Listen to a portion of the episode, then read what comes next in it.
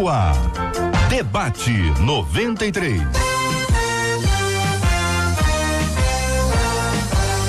Realização 93 FM. Um oferecimento Pleno News. Notícias de verdade. Apresentação J.R. Vargas. Alô, meu irmão. Alô, minha irmã. Aqui fala J.R. Vargas. Estamos de volta. Começando aqui mais uma super edição do nosso Debate 93 de hoje, nessa quarta-feira, dia 16 de outubro de 2019. Marcela, bom dia Marcela Bastos. Bom dia, JR. Bom dia aos nossos ouvintes, nossos debatedores. Já com tchauzinho pra turma que tá acompanhando a gente ao vivo na live aí de abertura no nosso Facebook. 968038319 é o WhatsApp. E você faz festa aqui hoje para o aniversário do seu pastor, da sua pastora, ou da esposa do pastor, ou do esposo da pastora, aniversário da sua igreja, mandando o seu nome, que é que ao final a gente vai honrar você, honrar a ovelha que está honrando o pastor. E durante toda essa semana, também é pelo WhatsApp, que você vai mandar uma história homenageando o mestre, porque ontem foi dia do professor, Foi. mas a semana inteira aqui na 93 Semana inteira. Nós queremos honrar os mestres. E hoje vai ser como? O áudio, né, que você gosta. Hoje, áudio. Ou você quer vídeo? Não vai ter um dia que vai ser vídeo? Ah, ele quer vídeo. Não, um dia. Pode Bom, ser pode amanhã. ser hoje. Pode ser amanhã. Quer amanhã? ser Que dá hoje. até um pessoal aí no salão, preparar. É, então tá amanhã é bom. vídeo. Hoje é áudio, então, é isso? Hoje é áudio. Hoje é áudio. Vai mandar para. De 30 segundos, 968038319, contando a importância de um professor na sua vida, conta o nome do professor. Nome do professor que é importante, né? Você falou ontem que tem gente que Você esquece. viu que. to- Ah, foi eu que falei? Falou Eu já você. esqueci. Eu falei que eu Eu duvido que o professor que é especial na vida do aluno, Ah. pelo menos esqueceu o nome. A pessoa lembra, né? é. É, mas tem gente que troca nome. Já falei isso pra você. Tem gente que troca nome. Troca o nome da Bíblia. Não vai trocar o nome do, do professor por causa de quê? Mas eu não acredito que não. Hein? Porque se o professor marcou, pode acontecer, pode, Pode, acontecer, claro. mas. Forçando a memória, vai lembrar. Vai lembrar, Muito bem, muito bem. Eu, eu, eu gosto disso. Acho que a honra é muito especial. Tem pessoas muito, muito especiais na nossa vida. Marcela Bastos, por gentileza, vamos dar boas-vindas também aos nossos ouvintes que estão aqui no Facebook, já acompanhando a gente aqui, vendo as imagens aqui do nosso estúdio da 93 FM. Por favor, Marcela, apresente os nossos debatedores. Com tchauzinho, viu, debatedores? Começando pela direita, Elô, pastor Rodson Bulê. Ao lado dele, a nossa menina da mesa, a missionária Rosana Oliveira. Ao meu lado direito, o pastor Luciano Regis. E ao meu lado esquerdo, o pastor Fábio Nunes. Tem dia que você fala Elô, tem dia que você fala Lelê. Vamos informar os nossos ouvintes do que se trata isso. Quando a câmera está mais alta e eu falar Elô, você já sabe. Isso é que a bullying? Heloísa. Isso é bullying ou não? Não, não, é admiração. Se fosse baixa, ia dizer o quê? o- a- baixa, baixa, baixa, como vai ficar daqui a pouco sou eu. Ah. Bem pequena. Entendeu? Média é a Lelê, a Letícia. Alta é a. É Luísa pouco é eu vou alta. ficar quase anã, sou eu. que Não pode estar mostrar a. Heloísa no, no con- contrato dela diz o quê? Deixa que não pode? ela. Ah, O ouvinte sabe quer que- saber, ué. Me dá aquilo, eu quero mostrar pra você. Vocês sabem que a Heloísa. Ó, a câmera como é que roda Tira agora, ó. Tá. lá, olha lá. Tira a mão, Elô. Olha lá, dá um tchauzinho. É isso aí, é. Ela é a nossa Paola Carla. É a pessoal nossa, é a nossa equipe, faz Nossa parte Paola da nossa Carla, equipe. Muito é. bem. Marcela, então os nossos ouvintes que estão acompanhando conosco aqui, 968038319, manda aqui o áudio de aniversário do Dia dos Professores, que sempre é bem legal a gente lembrar. Eu queria pedir a você que, por gentileza, lesse para nós o tema 01 do programa de hoje. Tema 01 do programa de hoje, na voz de Marcela Bastos. Apesar, um dos nossos ouvintes escreve o seguinte: apesar de crer na palavra de Deus, muitas vezes duvido que as promessas dele em minha vida irão se cumprir. Eu estou pecando quando duvido? Ao duvidar, eu coloco o caráter de Deus à prova. Deus estaria me testando antes de cumprir suas promessas? Será que o meu problema é ter pouca fé? Como devo me portar entre a promessa e o seu cumprimento? Afinal, o problema sou eu ou Deus? Esse é o tema 01 do programa de hoje. 01. Quem vai começar falando sobre esse Comigo assunto? também? Pastor Hudson Bulê. Pastor Hudson Bulê. Bom dia, bom dia a todos. É, eu penso que a gente precisa estabelecer umas diferenças do que diz respeito à dúvida. Porque nem toda dúvida tem a raiz no mesmo lugar. Existe a dúvida do conhecimento científico que fará com que as pesquisas sejam alavancadas. Entretanto, existe uma dúvida que é proveniente do medo. Se nós substituirmos a palavra medo aqui onde o ouvinte colocou, cabe perfeitamente bem. Eu tenho medo das, que as promessas não se cumpram na minha vida. A gente precisa entender que o verdadeiro amor lança fora todo medo. E o medo é a presunção de que eu não sou cuidado. Quando eu presumo que eu não sou cuidado, eu tenho medo. O cuidado de Deus faz com que eu descanse, e esse descanso me leva para um lugar de pacificação de alma e de consciência onde não há medo. Continuando ouvindo aqui os nossos debatedores, pastor Fábio Nunes, bom dia, seja bem-vindo, meu irmão. Bom dia, JR, bom dia aos nossos ouvintes, bom dia aos nossos colegas debatedores. É, eu quero começar com a frase inicial, JR, hum. porque pode parecer que há uma contradição na frase inicial, mas não há. O nosso ouvinte começa declarando que ele crê na palavra de Deus e depois ele vai dizer que duvida que aquilo que está na palavra de Deus, que ele crê, se cumpra na vida dele. Pode ser que numa leitura superficial você encontre uma contradição, mas não há. O que, que tem aqui? A Bíblia, quando vai falar sobre fé, e aí você tem que ler com muita calma para você identificar o que é que o texto bíblico está dizendo. Porque pode estar falando da sã doutrina, dos valores, das escrituras. Mas também a Bíblia também pode falar da fé no aspecto da convicção, da certeza, da prática, do dia a dia. Me parece que o nosso ouvinte ele está fazendo essa distinção. Ele diz: Eu creio na palavra de Deus, eu creio que a Bíblia é a palavra de Deus, mas quando chega na questão prática, quando chega na vida, quando chega na minha realidade, parece que isso não se cumpre. Uh, eu não sei se a questão aqui se ele está duvidando de Deus, porque no final dá esse entender. Será que eu estou errado? Será que Deus está errado? Se é uma dúvida de que Deus vai agir e de que aquilo que está na palavra é o caráter de Deus e que Deus vai cumprir, aí você está com um problema seríssimo. Agora, se você acredita que você não tem mérito suficiente, você está com outro problema. Porque eu creio que nós vivemos hoje no tempo da graça vivemos pela fé, porque só pela fé nós podemos desenvolver um relacionamento com Deus. Mas Deus não depende da sua fé para agir e para fazer com que as suas promessas se cumpram. É claro que existem alguns aspectos que a gente precisa se envolver para que algumas questões aconteçam. Mas Deus não depende da fé e a distinção, eu concordo aqui com o ouvinte, ele está caminhando bem aqui em, em distinguir isso. Missionária Rosane Oliveira, nossa menina da mesa de hoje, como analisa esse tema? É, bom dia aos ouvintes, aos debatedores. É uma crise, isso aqui descreve uma crise pessoal, existencial, que qualquer um de nós podemos vivenciar. Eu não sei qual é a origem realmente da fé dele, se é uma fé cristã, se está ativa, se ele está ativo na igreja, frequentando os cultos. A gente não, não conhece o posicionamento dele dentro da fé. Mas, pelo que me parece, isso aqui descreve um momento de crise que é razoável que qualquer um de nós passe. É, e para resolver isso aqui, é tentar se voltar para a palavra de Deus, se voltar em oração, recuperar novos ânimos para as coisas acalmarem, porque o quadro aqui é de uma crise existencial, é onde as dúvidas surgem, é natural que isso aconteça. É, agora, não sei se é um comportamento permanente, qual é o, o tipo de vida com Deus que essa pessoa leve, mas tudo que me parece que é uma crise existencial. Se for, vai passar bem, pastor Luciano Regis, como pensa o senhor esse tema, pastor? Bom, Bom dia, dia, JR, amados debatedores, você que nos ouve. Parabéns pela igreja JR, Deus te abençoe, viu? Em nome de Jesus. É, esse texto, é, ele esse e-mail, aliás, ele traz um texto no meu coração que está lá em Marcos 9, 14 a 24, com um pai com a mesma crise que a dele. Esse pai tem um filho endemoniado.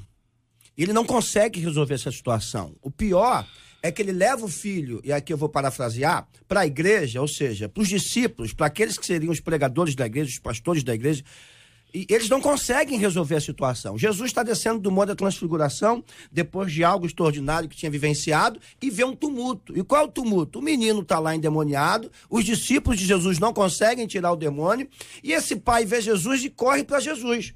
Quando ele corre para Jesus, olha, eu tenho um problema que eu não aguento mais. Eu tenho um filho que passa por isso, e esse demônio pega meu filho, tenta matá-lo, tenta lançá-lo no fogo, tenta fazer uma série de situações, e eu não aguento mais. E Jesus faz uma pergunta a ele: Você crê que eu posso fazer? Ele diz: Senhor, eu creio, mas vou falar a verdade. Eu não acredito em mais nada.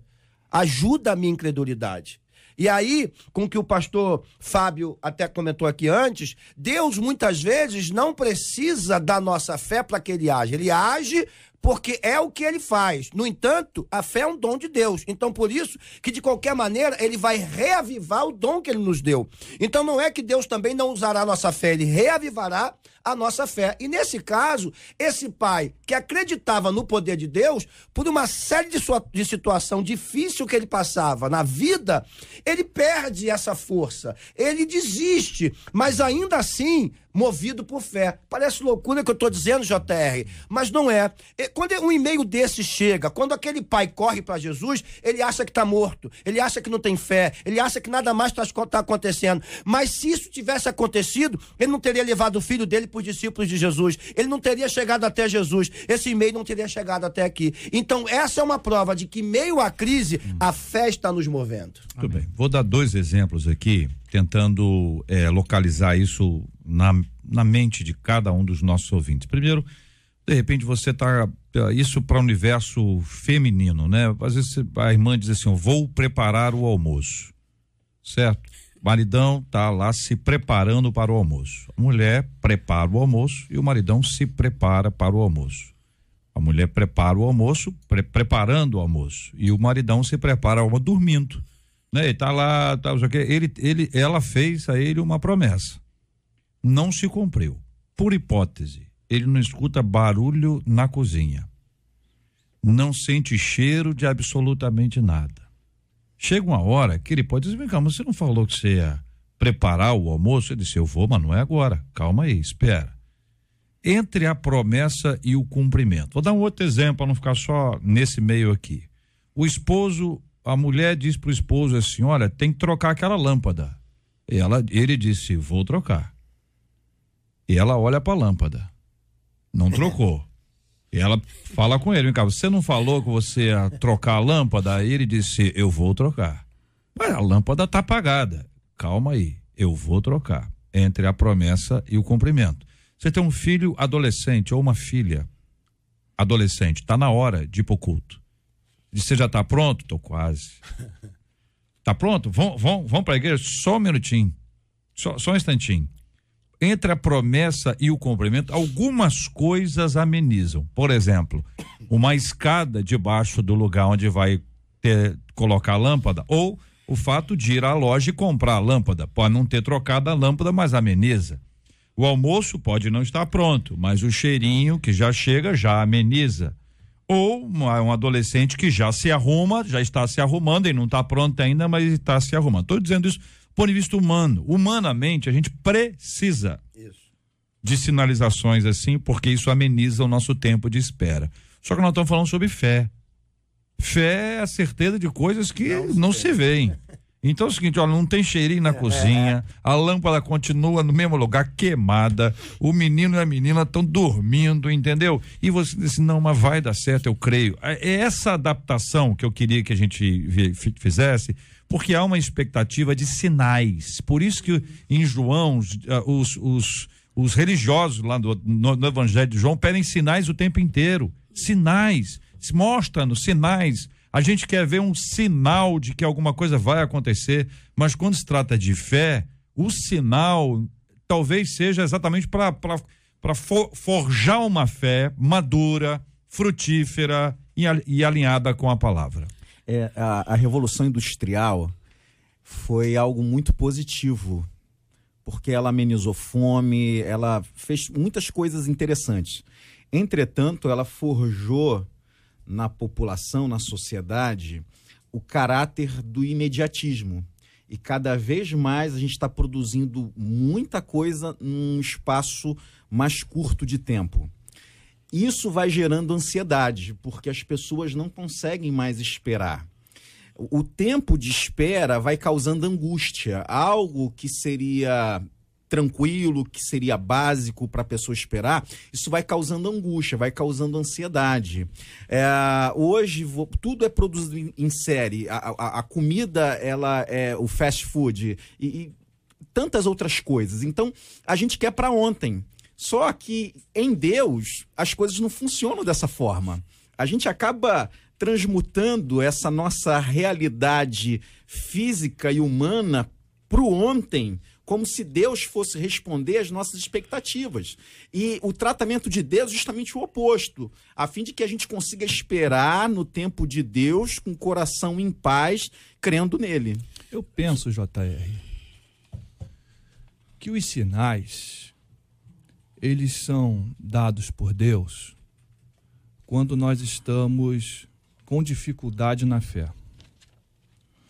Eu creio que quando a fé está estabelecida, acerta aquele que crê sem ver.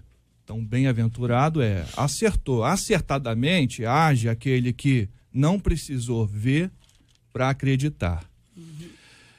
Quando a gente faz um, dá uma olhada nos textos bíblicos e a gente vai vendo Jesus fazendo sinais, os sinais não tinham propósito neles mesmos, tinham um outro propósito. Um sinal ele aponta para algo maior, por isso ele não tem um fim nele mesmo. Os milagres que Jesus realiza aponta para a identidade de Jesus. E a identidade de Jesus é algo maior. Tem gente que quer viver dos sinais. Então, eu moro ali em São João de Meriti e tem a placa lá, São Paulo. Mas quando eu chego na placa São Paulo, não quer dizer que eu cheguei em São Paulo. É só um sinal. E eu, se eu continuar naquela direção, eu creio que eu vou chegar. Então o sinal é para me ajudar nesse processo. Mas a maturidade da fé nos leva a não depender de sinais. Se Deus falou, é o suficiente. Ele não precisa sinalizar. E isso é maturidade de fé. E eu vou entendendo que Deus vai agindo de forma extraordinária na vida da igreja com sinais para nos levar a essa maturidade. O livro de Apocalipse é um exemplo. Jesus aparece de forma extraordinária, porque quando a gente olha a história da igreja, tinha muita gente da fé morrendo e a fé estava morrendo no coração de muitas pessoas. Aí Jesus aparece de forma extraordinária e diz assim: João, diz para esse pessoal aí. Então são, os sinais servem para isso. Eu diria que num ambiente onde a fé está madura, menos sinais. É, onde precisa se consolidar a fé, mais sinais. JR, eu volto a dizer que pode ser um momento de crise desse cristão aqui. E a Bíblia é cheia desses exemplos, principalmente, é, principalmente partindo do Antigo Testamento. Nós temos exemplos como de Davi, de Asaf e outros salmistas que, em momento de falta de respostas, é, não é que tenham duvidado de Deus, mas duvidaram da vida, duvidaram das possibilidades. Então é natural que qualquer cristão, porque é um ser humano, passe por um momento de crise como esse. Deus vai fazer, Deus não vai fazer, quando ele vai fazer. Mas tem um detalhe que a gente precisa saber: é que todas as promessas de Deus nós temos sim não, e o não. Essas promessas que ele reivindica aqui, como é que Deus lhe fez? A partir do quê? Essas promessas estão ligadas aos desejos do coração dele, às vontades dele, aquilo que ele quer. Então, dentro disso, eu quero que Deus faça. E isso tem que ser uma promessa. Porque Deus só tem compromisso de cumprir, JR, aquilo que ele disse, aquilo que ele prometeu. Eu posso, você ou qualquer um de nós, nos apropriarmos de algo dentro da palavra de Deus como promessa e reivindicar isso a Deus como cumprimento. Agora, eu não posso querer é, dizer Deus cumpre suas promessas, entrar numa crise em relação a Deus, a respeito de que promessas, meu Deus? O que, que Deus prometeu ele? Por meio de quê? Ou são coisas que ele está esperando? E, e há coisas, o JR, que a gente põe no campo do, da responsabilidade do cumprimento divino que nós podemos fazer. Entendeu? E aí a gente fica esperando que Deus cumpra. O que, que é? Ele precisa listar qual é, qual é a lista de, de prioridade de vida dele, o que, que ele quer, entendeu? Essas promessas, essas coisas que ele deseja que Deus faça, estão realmente, somente na, na operação divina, só Deus pode fazer, ele não, não há nada que ele possa fazer. Ele diz assim: o problema sou eu ou de Deus? Eu quero responder que o problema nunca é de Deus. Deus não tem problemas. Ah, Deus é um ser perfeito, e aí aqui a gente cai numa outra situação que é a falta do conhecimento de Deus. É, eu posso colocar Deus contra a parede? É, o problema está em Deus, eu quero assim pontuar afirmativamente. O problema nunca está em Deus. Deus é um ser perfeito, o problema está conosco, o problema é então, é com ele. Deixa eu perguntar uma coisa ao pastor Luciano Regis, que é, é uma pessoa muito franca, direta, objetiva, clara nas suas posições, assim como os demais, mas está na sua vez de falar, né, Luciano? É o seguinte: é, quando a pastora fala sobre desconhecimento de Deus, e aí é um problema grave, porque se eu não conheço a voz de Deus, eu posso achar que quem falou foi ele. Isso aí. E ele não falou nada. Mas alguém pode ter me dito assim, ó, ele que falou. Mas eu não conheço a voz dele, eu estou ouvindo outras vozes. E isso acaba complicado. Então, esse é um dado. O outro dado caminha dentro da linha desse desconhecimento, não sei porquê, mas minha mente foi a Daniel.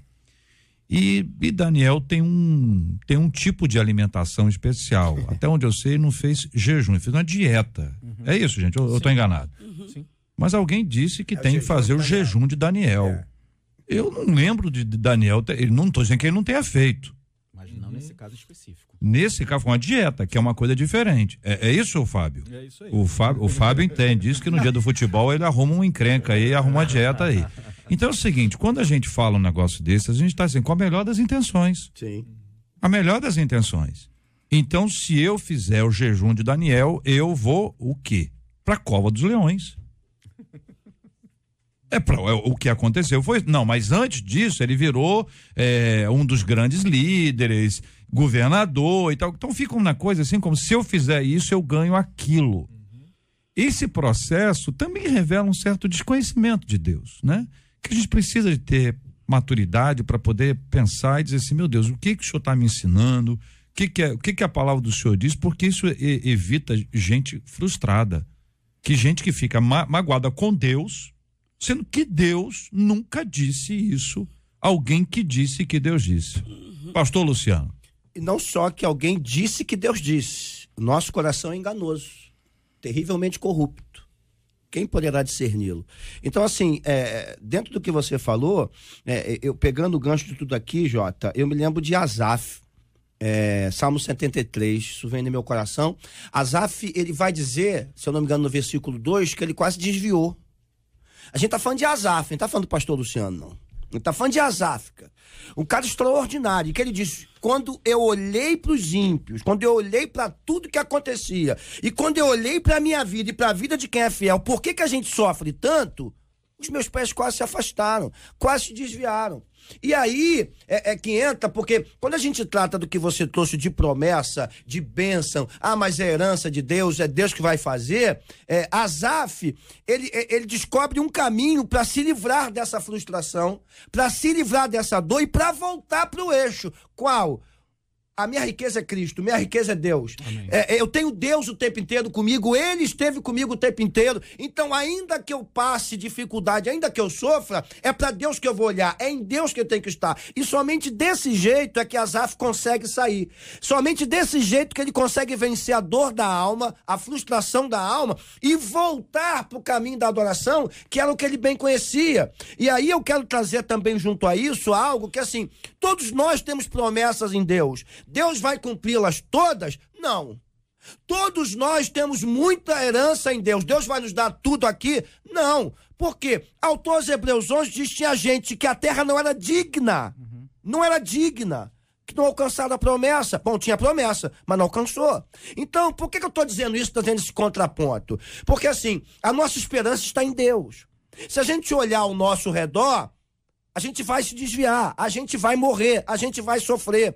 Isso não vai garantir que a gente não se frustre. As frustrações fazem parte da vida. As frustrações fazem parte da força, da, tra, do trabalho de Cristo em nós e do nosso trabalho mediante a fé. Então a frustração, ela nos fortalece, ela não nos mata. No entanto, nós precisamos uma coisa que a Zaf nos ensina: olhar para Deus. Entender que é Deus quem está conosco e eu quero estar com Ele. Eu não quero estar com Deus porque Ele vai me dar um carro zero no final do ano. Eu quero estar com Deus porque essa é a minha decisão. Eu quero estar com Deus porque Ele é. Eu, eu li, eu li um, um, um artigo é, falando sobre a fala do de um dos salteadores ali. Entendeu? Lembra-te de mim quando entrares ou quando vieres no teu reino. E, o, e algumas pessoas acham que o, o olhar dele está no, no, no, entrar. Uhum. Ele está dizendo com Jesus. Isso. Uhum. E, então é esse é que é o ponto, é andar com é, Cristo. É, é. esse é que é o ponto. Eu, eu, me lembro de gente que diz assim: olha, eu quero ir para o céu, não importa que lugar que eu vou ficar lá. Qualquer cantinho serve. Mas já vi também gente dizendo que quer ficar de frente para o mar de, de, de, da Rua de Ouro, mar de cristal. Já não basta. Uhum. Entendeu? A salvação se torna uma coisa menor, porque a pessoa está focada aqui, está olhando para cá.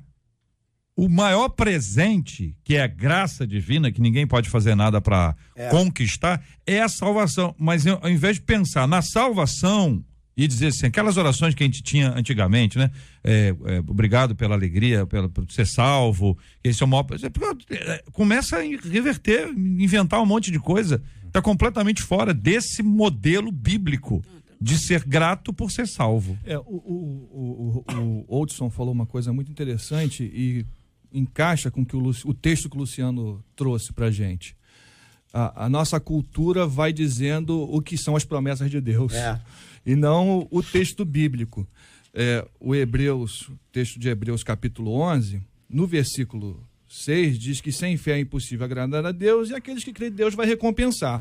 Quando você vai para o versículo 36, aí você olha para o versículo 6, bom, Deus vai recompensar aqueles é, que é. creem. Aí tu olha para o 36, outros enfrentaram zombaria, açoutes, outros foram acorrentados, gente foi cortado no meio contradição na nossa perspectiva, Isso. na nossa cultura. Isso aí. É porque a gente não entendeu fé na perspectiva bíblica. Ah, exatamente. Tem que ter fé para ter abastância e tem que ter fé para viver na escassez. Isso. Tem que ter fé para atravessar o mar vermelho e tem que ter fé quando o mar não se abre. Tem que ter fé para receber a cura e tem que ter muita fé quando a cura não vem. É, eu digo que fé não é um controle remoto onde a gente aciona a ação de Deus. Fé é um caminho, foi aquilo que você disse, é um caminho. É um caminho onde a gente passa a entender quais são os valores de Deus e a gente fica tranquilo quando tem sinais e quando não tem. A fé não precisa dos sinais. A fé é em Deus.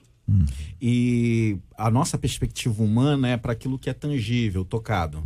É, eu me lembro da, da questão de Moisés, que ele não entrou na terra. E tem gente que olha com dó sendo que Deus levou ele para um lugar infinitamente melhor do que a terra prometida. E Deus levou para a eternidade. Deixa eu botar um parênteses claro, importante para não passar desapercebido. Nós somos de uma geração, JR. Hum. É, é, você nem tanto que é um pouquinho mais velho que a gente, uhum. mas assim, a gente, eu nasci numa época de mensagem em que as pessoas nos convidavam. Óbvio que a gente entregou a vida por causa de Jesus, não tenha dúvida disso, mas era que tudo ia dar certo. É que uma vez com Cristo, uhum. meu irmão, a tendência era tu ser o cara. Uhum. Na tua rua todo mundo vai te respeitar, ninguém vai zombar de você, no teu emprego tu vai ter só sucesso, sabe? Ah, o teu carro vai ser sempre o melhor. Então a gente pegou, eu peguei uma época, acredito que cada um de nós, todos nós aqui, pegamos essa época que hoje Deus está entre aspas, nos obrigando a refazer essa mensagem. Porque os pastores estão frustrados que pregaram isso. Aqueles que receberam isso e que também transmitiram estão frustrados, porque nem na vida deles está acontecendo.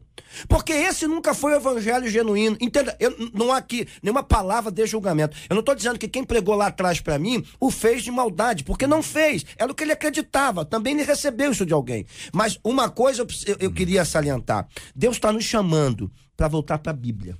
Deus está nos chamando para voltar os pés no chão, dizendo, meu irmão, é, é, Deus vai fazer. Mas se ele não fizer, ele continua sendo seu Deus? Se Deus abrir o mar vermelho, ele é teu Deus? Beleza. E se ele não abrir?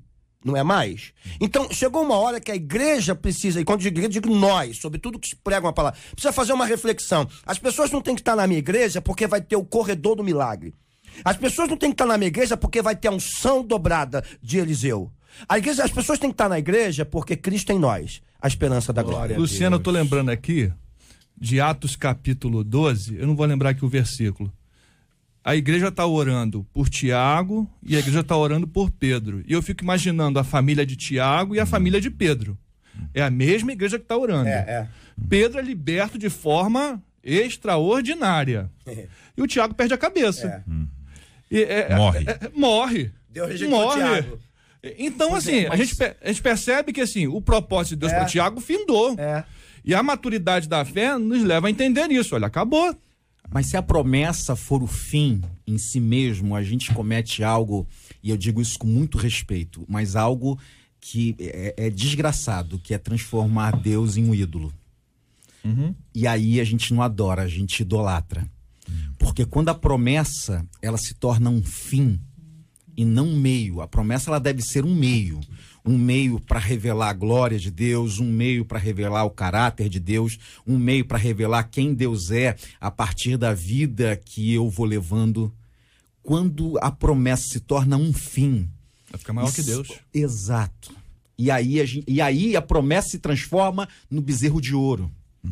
E isso acaba com qualquer tipo de relação. Ó, nós estamos falando sobre uma coisa aqui que talvez as pessoas digam assim, ah, queria ouvir outra coisa. É, com certeza.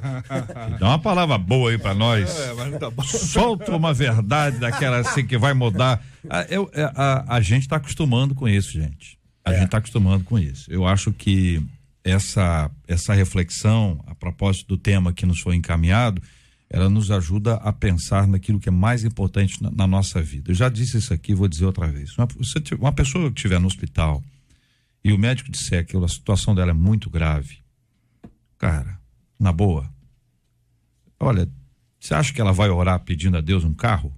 Não. Vai orar pedindo a Deus um celular novo? Ela vai orar pela cura, porque a coisa mais importante que pode ter para ela ali naquele instante é a cura. Ela está preocupada se vai ter o vestido X ou o terno tal. Por quê? Porque a gente sabe o que é mais importante numa hora em que as coisas mais importantes se revelam. E não há nada mais importante que a salvação. Não há nada mais importante que a edificação da nossa vida espiritual, nosso crescimento espiritual, que envolve a nossa maturidade espiritual. Fora disso, gente, fora disso, nós vamos estar inventando coisa. Infelizmente, nós não apenas pregamos ou ouvimos pre- pregações assim, mas nós cantamos muita coisa assim. Verdade. E às vezes a música chega e ela embala as pessoas, ela começa a repetir aquilo ali como se aquilo fosse é, possível e fosse verdade. Daí nós temos tantas aberrações. Nós temos aberrações. O YouTube é uma caixinha de, de aberrações. Cada hora aparece um negócio que você diz, "Não, isso não é possível. Isso não é possível. Eu, sinceramente, acho que tem muita gente que inventa coisas. Eu acho que inventa. É igual fake news, entendeu? Aí apareceu o áudio de uma, de uma, de uma irmã, diz que ela cobrava oração e tal, não sei o que. Apareceu o vídeo da irmã dizendo, usaram a minha foto dizendo que tinha sido eu. O que, que foi isso? Fake news. Tá certo? Então, assim, tem coisa que você disse, cara, isso só pode ser fake news. Mas algumas dessas coisas não são fake news. É verdade. Então você diz assim, cara, o fake news é o indivíduo. O indivíduo, a pessoa é um fake. Não, não, não pode acontecer. A gente precisa trabalhar isso. E como é que faz isso? Olha só, é difícil, hein? A Bíblia. Tá na sua mão aí, tá no tablet, tá no seu smartphone. Vá direto à palavra de Deus. Você não precisa de um pastor para ler a Bíblia. Você precisa de um pastor para te explicar a Bíblia, para te orientar a respeito dela. Leia a palavra de Deus, vá para a igreja, escola bíblica dominical, vai ser no sábado, na quinta-feira, escolhe o dia, mas vá à escola bíblica. Ah, não, na igreja não tem escola, só temos células. Ah, a célula virou uma escola bíblica, vai para a escola bíblica. Vamos ficar brigando por nome, não. O negócio é onde é que está estudando a Bíblia. É. Agora, se não tiver, ah, aí você deve falar assim, ué, será que isso aqui é igreja ou é um cl- clube? Um clube. Tem que pensar, não tem? Então a gente tem que avaliar isso aí. Então vai estudar a Bíblia, discute a Bíblia, pergunta, com simplicidade. Não vai com armaçãozinha, não, sabe? Pegadinha. Aí, pastor, o que, que é isso assim? Já sabe a resposta. O senhor está querendo botar lá o líder numa situação de, de, de humilhação, de exposição pública. Entendeu? Esse tipo de, de espírito deve ser repreendido em nome de Jesus. Nós temos que ir para aprender, não para tirar onda. Sabe que a pessoa gosta de humilhar os outros? Tem que ter olho aberto com isso e tem que ter um coração disposto a aprender. Eu quero agradecer a vocês. Nós fomos para um outro rumo aqui, por isso eu vou cantar.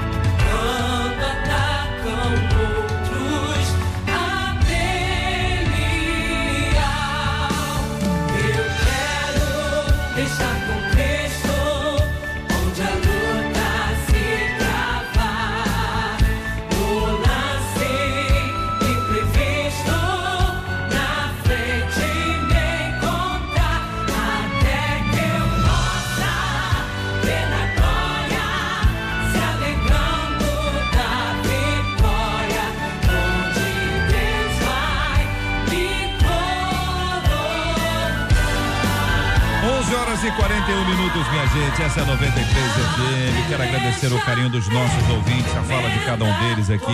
Quanta gente, Marcela mandando mensagem aqui, um ouvinte dizendo: Olha, hoje eu acordei como Azaf, acordei angustiada, angustiada de alma pela manhã, orei e falei: Deus, fala comigo.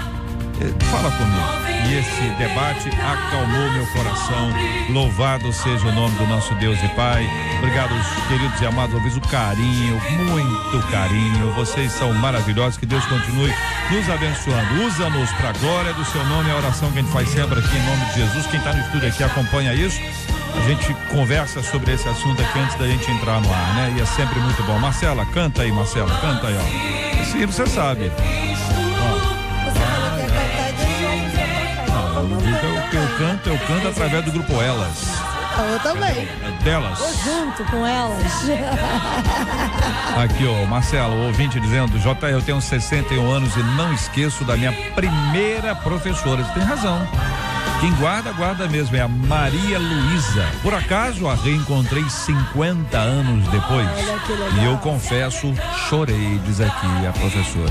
Eu encontrei com o professor também. Ele, ele encontrou comigo e falou assim: Sei, cara, cara, que legal te ver e tal. Eu falei, também, fulano, vou dizer o nome, né? Que maravilha te encontrar e tal, não sei o quê. Aí ele chegou pra mim e falou assim. Cara, eu escrevi um livro. Falei, rapaz, que maravilha, parabéns. Eu tinha dado meu livro para ele anos antes. Ele também escrevia um livro e tal. Aí me deu o livro. Falei, peraí que eu vou buscar lá na minha casa. Vou buscar, pô, fiquei, poxa, fiquei, fiquei, fiquei, poxa, lisonjeado, fiquei até emocionado. Ele falou assim: eu vou fazer uma dedicatória. Eu falei, Puxa vida, dedicatória. Que lembrança bonita. Na hora que ele, eu, ele entregou e eu estava lendo, ele falou: 50 reais. Eu falei, por que que eu fiz no passado para esse camarada tá me cobrando hoje? É, Fiquei tentando me lembrar. Assim, eu, eu, não paguei alguma coisa? Isso aqui é estratégia de venda. quer o livro? Claro que eu quero. Foi buscar o livro. Quer, quer que eu faça? Quero, enquanto eu estava lendo a dedicatória, 50 reais.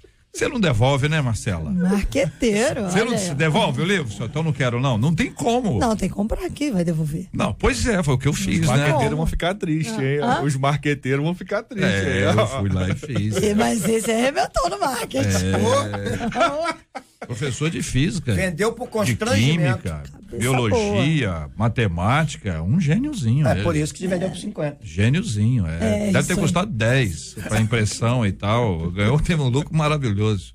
Ah, 11h44 de no professores, Rio. vamos para uma escola lá no Alasca, hum. porque essa escola submete seus alunos a uma inusitada prova de ciências de fim de curso. Essa prova é chamada a Viagem da Sobrevivência. Os alunos passam dois dias e duas noites em ilhas inabitadas lá na costa do Alasca e eles vão para esses dois dias e duas noites só com kits de sobrevivência e os conhecimentos científicos que eles adquiriram. Essa prova já acontece há 45 anos e serve não somente como exame final de ciências na escola, mas também como uma preparação assim efetiva para a vida real, já que o Alasca é um cenário natural e selvagem. Há um processo de seleção hum. antes dessa prova que analisa as notas e também o comportamento dos alunos para poder saber quem vai poder embarcar na viagem, que hoje acaba contemplando aí alunos do último ano. Segundo o professor. Então os alunos querem ir. É, depende da nota. Ai, Quanto maior a nota, maior a chance. Não fala se é de nota ou se eles analisam o perfil. Condenados aí, Talvez não é isso eu não. acredite que eles analisem perfil também, né? Perfil Porque não é qualquer aguenta, né? um que aguenta passar du é, duas noites, Meu né? Deus. Dois dias no meio da selva. Hum. E o professor, que é o idealizador, ele diz o seguinte: a educação precisa constantemente retornar ao mundo real e conectar o que, está, o que se está aprendendo com o que se está vivendo. É por isso que a viagem da sobrevivência é tão bem recebida por tanta gente, segundo uhum. ele. Ele diz: os estudantes aprendem fazendo, vendo e vivendo a vida. E daí a gente pergunta: qual é a importância de se viver na prática aquilo que a gente aprende na teoria? E como colocar em prática no nosso dia a dia aquilo que a gente aprende com relação à nossa vida espiritual? Debatedores com a palavra. A vida ela é desafiadora, assim como o Alasca é desafiador. Jesus, no, no, capítulo 7 de Mateus, ele diz: aquele que ouve estas minhas palavras é. vai ser prudente se colocar em prática. O evangelho é prático. Ah, Paulo, quando vai escrever a Tito, ele diz a Tito: Tito, é, prega essa doutrina. E depois ele passa a orientar aos homens mais velhos, eles precisam fazer isso. Essa doutrina precisa mudar o comportamento deles. Para os mais novos, eles precisam desenvolver desse tipo de atitude. Então, assim, é, não adianta apenas conhecer essa doutrina, não adianta apenas conhecer a Bíblia, se você não praticar. É, precisa mudar a sua vida de verdade, os valores bíblicos. A gente tem duas, dois polos e há de se tomar muito, muito cuidado de um evangelho muito teórico, filosófico e nem um pouco prático, e do pragmatismo o que também é a prática sem nenhuma reflexão teórica. Quando a gente consegue juntar as duas coisas, que é perceber o evangelho do reino e entender que só existe evangelho a partir da prática revelada, a gente consegue de fato viver na plenitude aquilo que Deus tem para nós. No entanto, é necessário sim essa reflexão teórica, a leitura, meditar na palavra de dia e de noite, mas isso precisa sair de dentro da gente. Porque hoje a gente percebe muitos teólogos muita gente aí de internet que sabe falar muito, que tem um discurso muito interessante, que fala demais. Bons mas, críticos, bons mas, críticos. Mas está cuidando de quem? Quem essa pessoa está cuidando? Que fala, fala, fala, fala, mas o que de fato essa pessoa está fazendo? Por outro lado, tem gente que acaba fazendo sem essa reflexão teológica, sem essa reflexão bíblica e acaba fazendo errado. Então a gente precisa juntar essas duas coisas: a teoria, a reflexão teórica, a reflexão bíblica com a prática bíblica bíblica com a praxe. É, até dá um pouco de medo com relação a essa questão de praxe, mas a palavra é essa mesma. Sim. Posso falar? É minha vez? Uai, entendi não, mas o microfone está aberto. Ouvi-la é um privilégio para ah, nós. Obrigada. É interessante isso aqui, JR. Eu falo de praxis educativa porque é a área da pedagogia, a gente utiliza muito esse termo, que é essa relação da teoria e a prática. É, todo desenvolvimento da teoria deve conduzir o aluno à prática. E quando a gente observa os ensinos de Jesus, sempre era seguido, é, obviamente, imediatamente de uma prática aos discípulos. Então, se ele ensinava sobre oração, sobre o fim dos tempos, ele dizia: vigiai, orai, estejais apercebidos, é, amai. Todas as, as coisas que Jesus ensinou veio seguido de uma ordem ao cumprimento.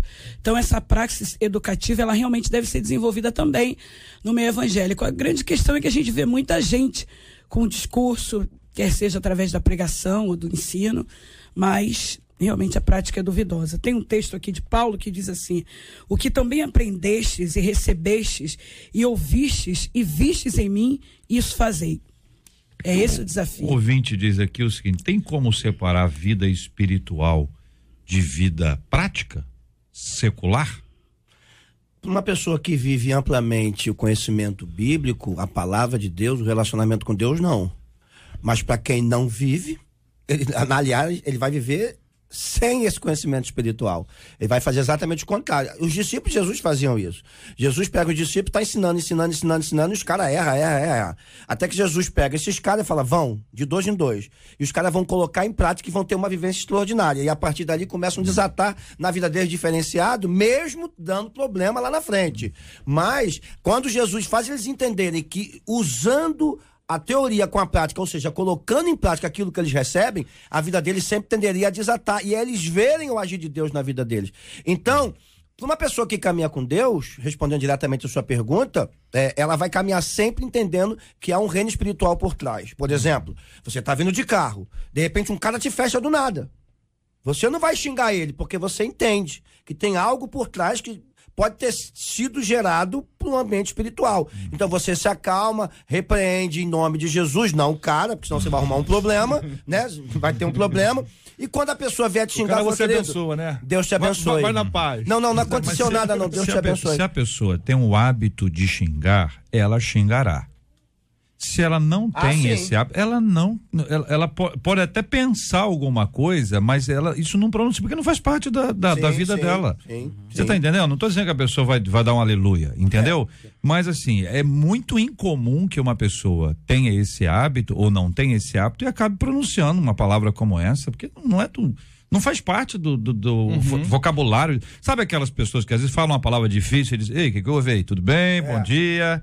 Eu trouxe uma palavra que ninguém entende aquela palavra, como às vezes uma pessoa que tem um vocabulário muito rico usa uma palavra assim meio pobre e diz, ué, que tá vendo? Tá estranho, tá diferente. Por quê? Porque não faz parte desse desse dessa normalidade que a, a pessoa vive, né? Agora a pergunta, JR, é, é muito interessante. É muito interessante. A pergunta que ele fez pelo seguinte, é, ela revela muito o que está no, no consciente coletivo de que existe como separar é. os aspectos da vida. Amizade, amizade, negócio e à aí, parte. Uhum. E o camarada ele tem um comportamento no templo, uhum. ele, ele acredita que o templo é o lugar do sagrado. Então ele tem um comportamento no templo e tem um outro comportamento ao longo da semana, totalmente, é totalmente diferente. Porque tá dentro do consciente dele essa ideia da separação da vida espiritual e da vida secular. E como disse aqui o pastor Luciano, não tem como fazer essa diferença. A vida é a vida, a é, espiritualidade, a, o culto é a vida, a adoração é como você Deus lida. é espírito. Então, meu amigo, isso não da, tem como. Isso daí é uma cultura hum. grega. É, uhum. Essa questão de separar por esfera é uma cultura grega anterior a Cristo. Em Platão, né? E, e, exato, em Platão. E aí Platão vai dar, vai continuar Aristóteles e por aí vai. É, essa questão ela é combatida através do Evangelho que não é apenas atitude, não é apenas eu agir, muito mais do que como eu agir em Cristo é Cristo vive em mim. E se Cristo vive em mim, todos os aspectos da minha vida serão influenciados por esse viver de Cristo em mim, não mais a partir de separações. Por conta da unidade. Se Cristo vive em mim, toda a minha vida pertence a Cristo. Então, o linguajar no templo é o linguajar da rua. Sim. Né? Então é inadmissível você xingar palavrão. Né? Muito bem. Marcela Bastos, é que o nosso ouvinte tem 80 anos. JR, eu tenho 80 anos e me lembro da minha primeira professora. Olha aí. Eu tinha sete anos de idade e ela se chamava Enelita Mourão dos Reis. Olha, lembra o Olha nome aí. todo. É, tá Viu? vendo? Foi o Viu? que eu falei pra você.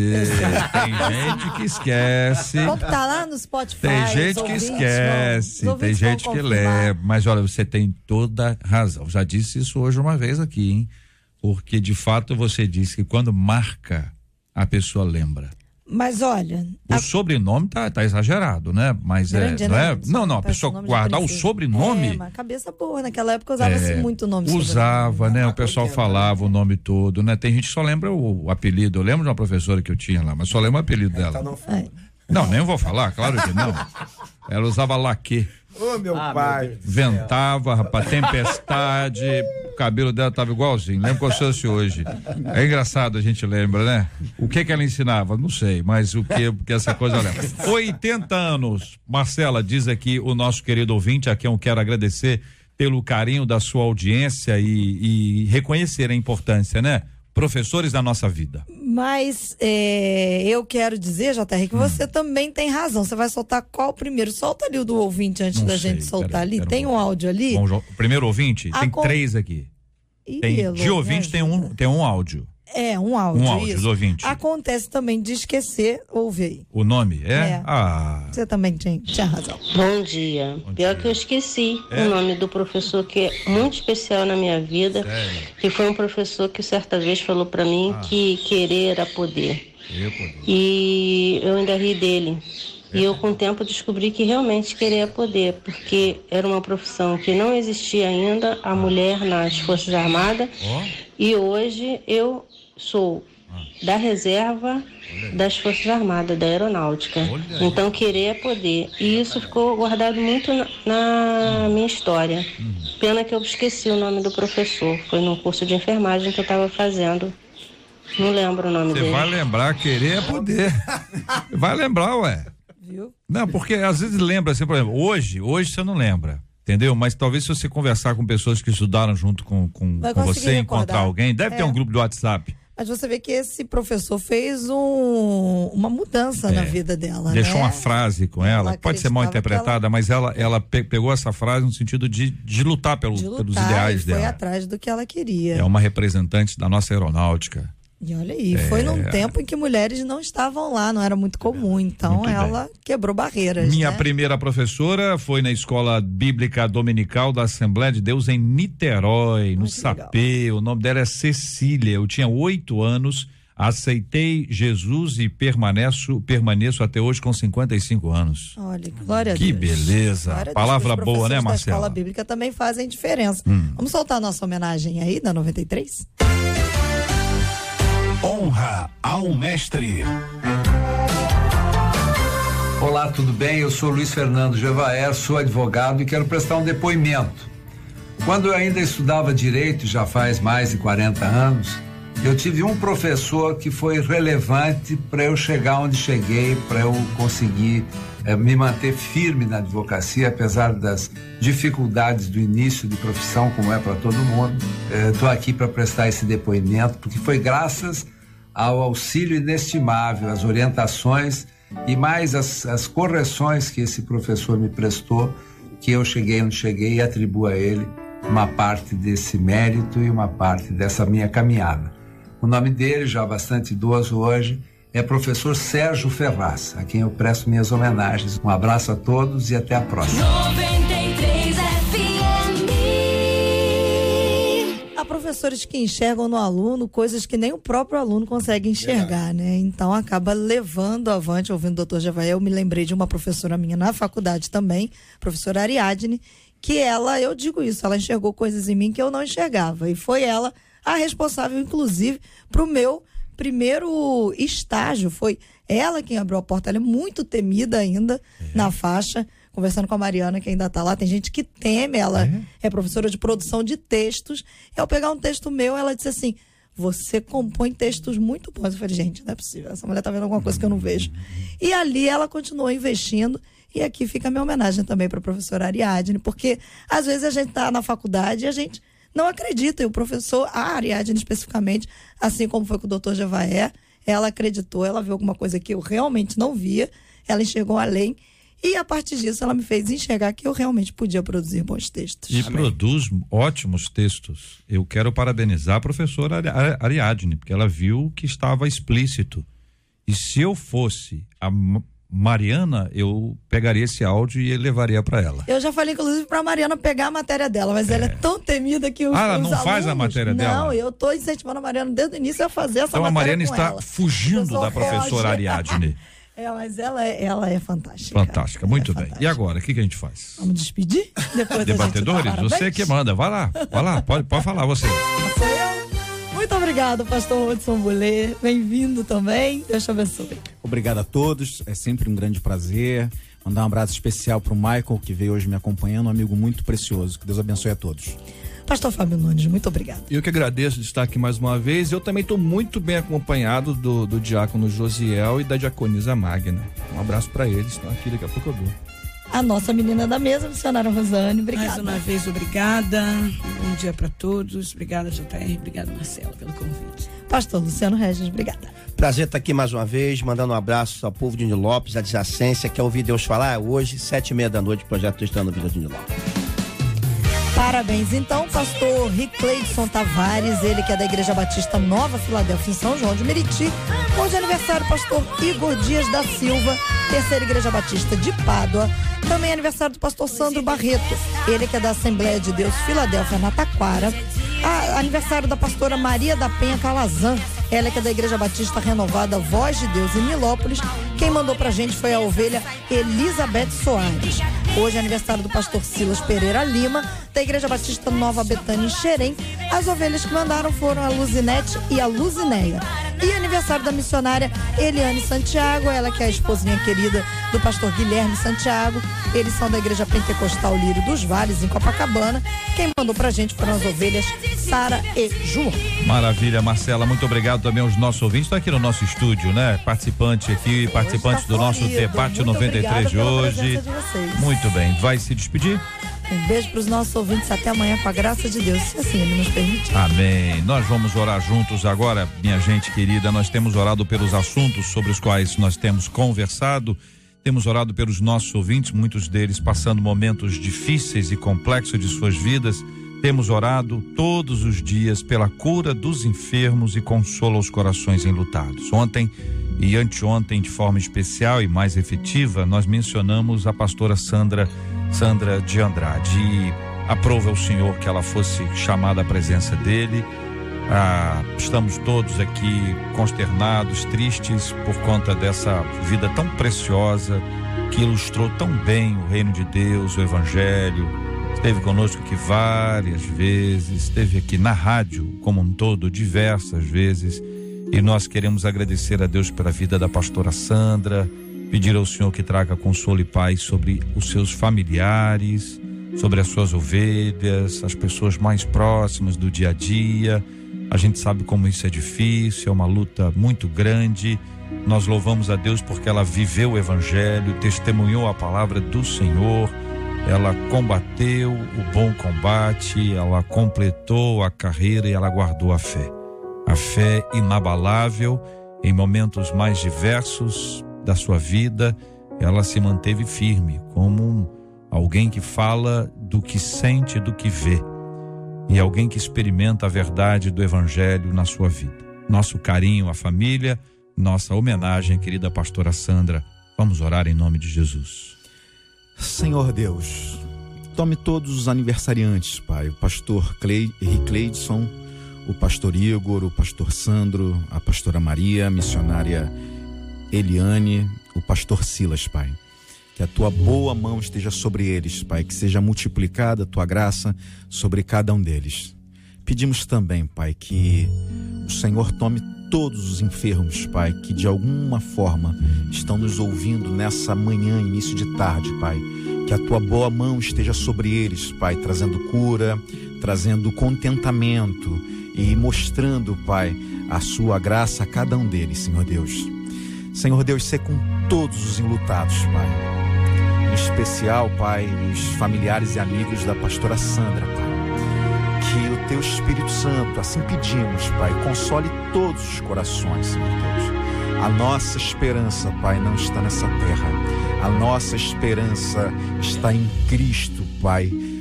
Cremos, Senhor Deus, de fato, Pai, que um dia nós teremos um reencontro maravilhoso com todos aqueles que se foram, com todos aqueles que partiram em Ti, Pai. Como será, quão gra- grandioso será esse momento, Senhor Deus.